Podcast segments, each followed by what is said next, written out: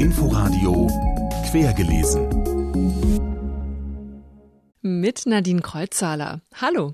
In dieser Viertelstunde Literatur im Inforadio geht es um die Wahrheit über Homeoffice und den ersten Roman der Dramatikerin und Performerin Esther Becker aus Berlin. Wie die Gorillas heißt er. Es geht um den weiblichen Körper, um Macht und Kontrolle. Wir werden ja dazu angehalten, auch den Fehler immer bei uns zu suchen. Frauen, so wie sie in die Welt kommen, sind sie schon mal falsch. Und wenn man das Glück hat, zu erkennen, dass das ja alles gar nicht Einzelfälle sind und die Fehler und Unzulänglichkeiten einzelner Personen, sondern ein System, dann kann das ein großer Befreiungsschlag sein und dann wird man auch handlungsfähig. Sagt Esther Becker. Das ausführliche Gespräch hören Sie gleich in Quergelesen, ebenso wie eine Homeoffice-Satire von Linus Reichlin. Aber erstmal der Blick in die Woche. Beeindruckend war auf jeden Fall der Auftritt der jungen Dichterin Amanda Gorman bei der Amtseinführung von US-Präsident Joe Biden. Falls Sie ihn verpasst haben, USA-Korrespondentin Katharina Wilhelm hat die Highlights. Ein knallgelber Mantel, die Haare mit einem roten Haarreifen nach hinten gebunden. Amanda Gorman stach bei der Amtseinführung von Joe Biden nicht nur mit ihrer farbenfrohen Kleiderwahl heraus. Die 22-jährige Dichterin aus Los Angeles ist die jüngste Poetin, die ein Gedicht zu diesem Anlass vortragen durfte. Ihr Gedicht heißt The Hill We Climb, der Berg, den wir erklimmen. The Hill, das ist in den USA auch eine Bezeichnung für das Kapitol, den Sitz des Kongresses. Die letzten Zeilen ihres Werkes hatte sie erst vor wenigen Tagen nach dem Sturm auf das Kapitol fertiggestellt. Und sie adressiert diesen Sturm auch. Wir haben eine Kraft gesehen, die unsere Nation zerstören wollte, anstatt sie miteinander zu teilen, die unser Land zerstören wollte, indem sie die Demokratie aufhalten wollte. Und diese Bemühungen waren fast erfolgreich. Aber während eine Demokratie kurzfristig aufgehalten werden kann, kann sie niemals niemals dauerhaft besiegt werden. Was der Rede des neuen US-Präsidenten Biden vielleicht fehlte, nämlich Energie und Dynamik, das machte Gorman wieder wett. Amanda Gorman tritt mit ihrem Gedicht in große Fußstapfen literarischer Größen wie zum Beispiel Dichter Robert Frost und der schwarzen Schriftstellerin Maya Angelou. Gorman ist eine bewusste Wahl Bidens. Sie repräsentiert vieles in ihrer Person, was der neuen Führung wichtig ist. Die in Harvard studierte Soziologin bezeichnet sich als Aktivistin gegen Rassismus, Ungleichheit und für Feminismus. Man müsse aus dem Schatten heraustreten. Der neue Morgen erblühe, wenn man ihn befreie, sagt sie. Es gibt immer Licht, wenn wir mutig genug sind, es zu sehen, mutig genug sind, es zu sein.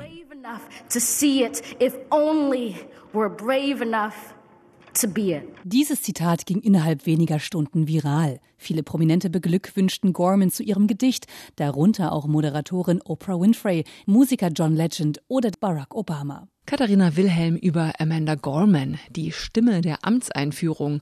So wird sie jetzt nur noch genannt. Wir werden sie uns aber so oder so merken.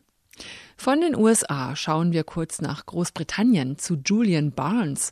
Sein neues Buch Der Mann im roten Rock, ein Essay über einen Frauenarzt im Paris der Belle Epoque, ist gerade auf Deutsch erschienen und in dieser Woche gleich von Null auf Platz drei der Spiegel Bestsellerliste geschossen. 16 Romane hat der Brite außerdem schon veröffentlicht bisher. Viele davon waren Bestseller.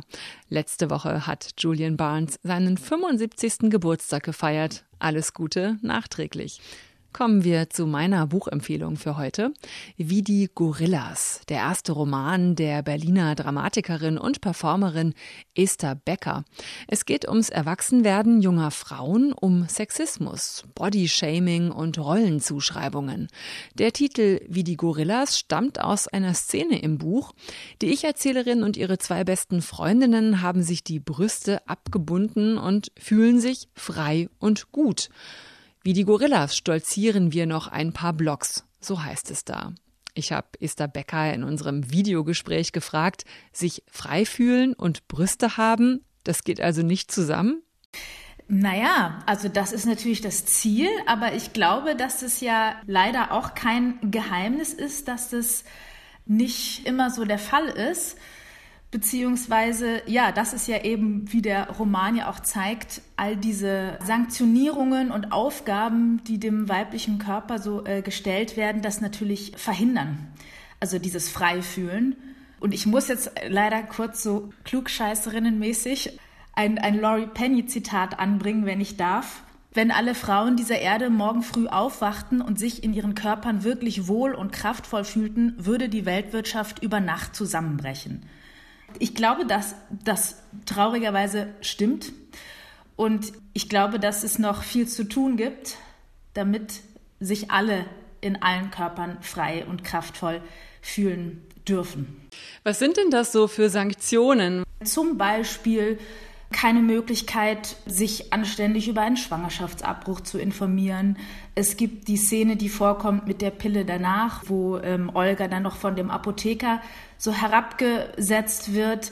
Es gibt all die Körpernormen. Das sind jetzt nur ein paar Beispiele, aber ich glaube, dass man eben als Frau nicht geboren, sondern zur Frau gemacht wird und dass es diese viele, viele Kleinigkeiten sind, die wir ja auch alle schon so verinnerlicht haben, als wären das gesetzte Dinge und wo ich denke, dass es wichtig ist, dass wir uns vor Augen führen, dass das Mechanismen sind, die wir auch kritisch betrachten können und im Optimalfall abschaffen. Es geht halt um Macht und Kontrolle, ne? so kann man es ja auf den Punkt bringen.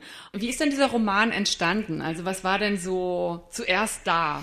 Kurz bevor ich mit diesem Roman angefangen habe, ähm, habe ich 13 Ways of Looking at a Fat Girl von Mona Awad gelesen, das durch Zufall ich in einer Flughafenbuchhandlung gefunden habe.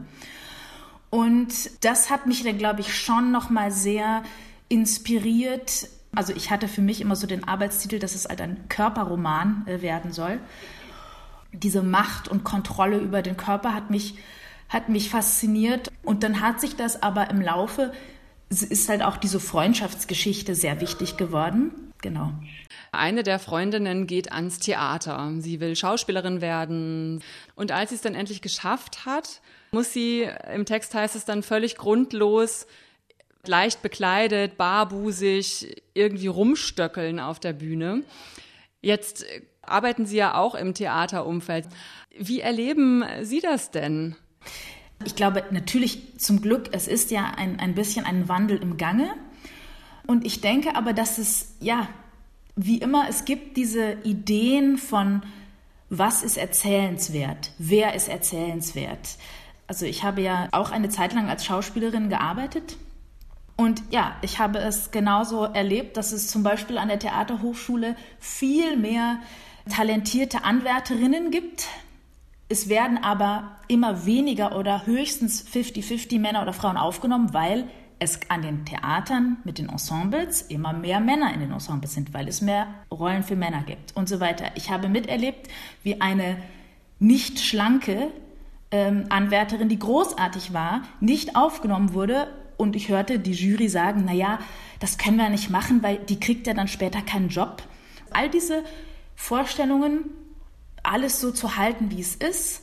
Es werden ja auch viel halt noch alte Texte immer und immer und immer und immer wieder inszeniert. Also das ist auch einer der Gründe, warum ich ja, Dramatikerin äh, geworden bin, ist, weil ich dachte, das kann ja nicht sein, dass ich hier stehe als Medium, teilweise für Theatertexte, hinter denen ich überhaupt nicht stehe. Ich will nicht die Freundin von und die Mutter von spielen. Das, nee. der Sexismus am Theater. Es passieren Dinge und das ist super und es gibt mehr Awareness, aber ich glaube, wir können da leider nicht ruhen, weil dann noch sehr, sehr viel zu tun ist. Esther Becker. Wie die Gorillas ist letzte Woche im Verbrecherverlag erschienen und die Buchpremiere ist am 3. Februar um 20 Uhr als Livestream aus dem Literaturforum im Brechthaus. Sitzen Sie auch morgen wieder im Homeoffice? Dann könnte die folgende Geschichte von Linus Reichlin genau das Richtige für Sie sein, um einfach mal laut drüber zu lachen. Der Schweizer Schriftsteller lebt in Berlin und sein Verlag Galliani hat seine Wahrheit über Homeoffice über den E-Mail-Verteiler rausgeschickt und mir und wahrscheinlich vielen anderen diese Woche damit sehr versüßt. Für Inforadio hat Linus Reichlin seine Geschichte vertont. Viel Spaß. Ich habe gestern die Striche auf meiner Wohnzimmerwand gezählt. Es sind 255.500. Das bedeutet, ich bin jetzt seit 700 Jahren im Homeoffice. Der Graf von Monte Cristo verbrachte 14 Jahre im Kerker. Das wirkt gegen meine 700 Jahre wie eine Kaffeepause. Man versteht nicht mehr, weshalb wegen einer so kurzen Haftzeit ein 944 Seiten langer Roman geschrieben wurde. Wie lange müsste dann erst der Roman sein, der über mein Homeoffice geschrieben wird? Und vor allem, wer außer mir sollte den schreiben? Denn ich habe dazu keine Zeit. Gibt es da draußen überhaupt noch Schriftsteller? Gibt es noch Gastwirte, Kellner, Theaterregisseure, Prostituierte jeglicher sexueller Couleur, Tanzlehrer, Zahnärzte? Ich habe keine Ahnung. Meine Freunde jedenfalls scheinen alle tot zu sein, denn den letzten habe ich vor 453 Jahren um 75 Tagen gesehen. Ich begegnete ihm auf dem Parkplatz vor dem Supermarkt und er winkte mir aus zehn Metern Distanz zu und rief durch den Mundschutz, ich muss ein bisschen aufpassen, Asthma. Dann verschwand er auf Nimmerwiedersehen.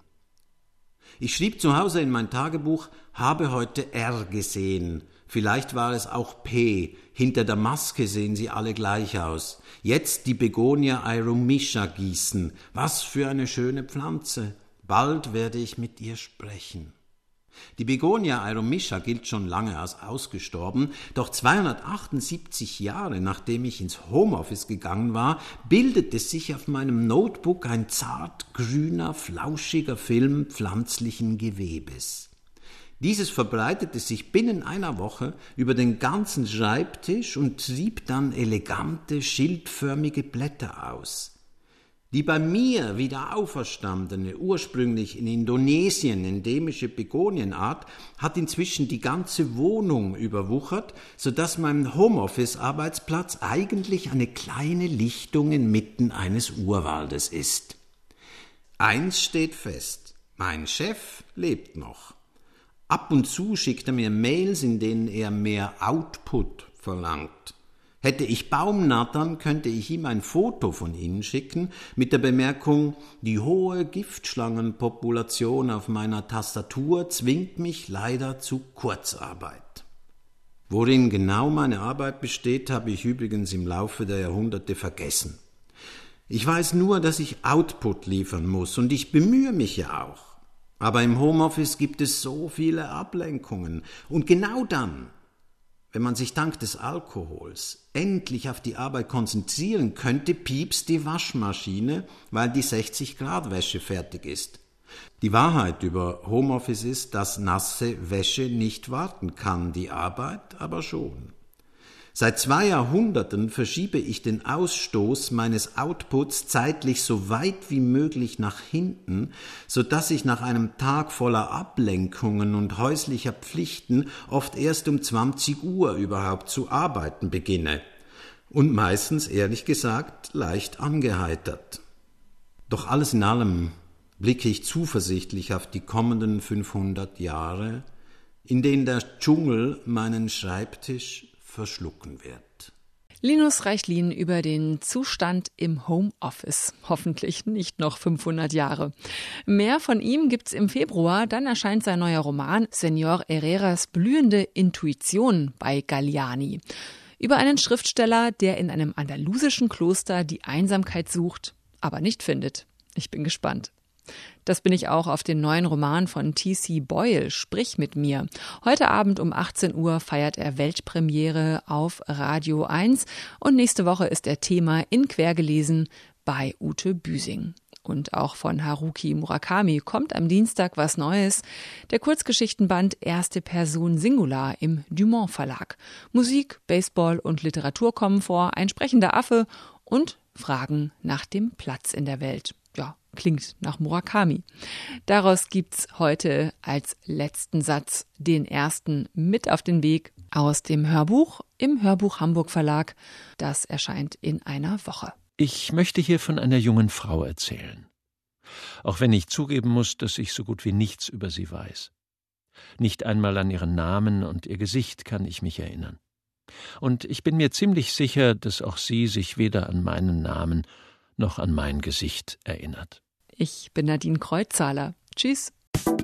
Inforadio Podcast.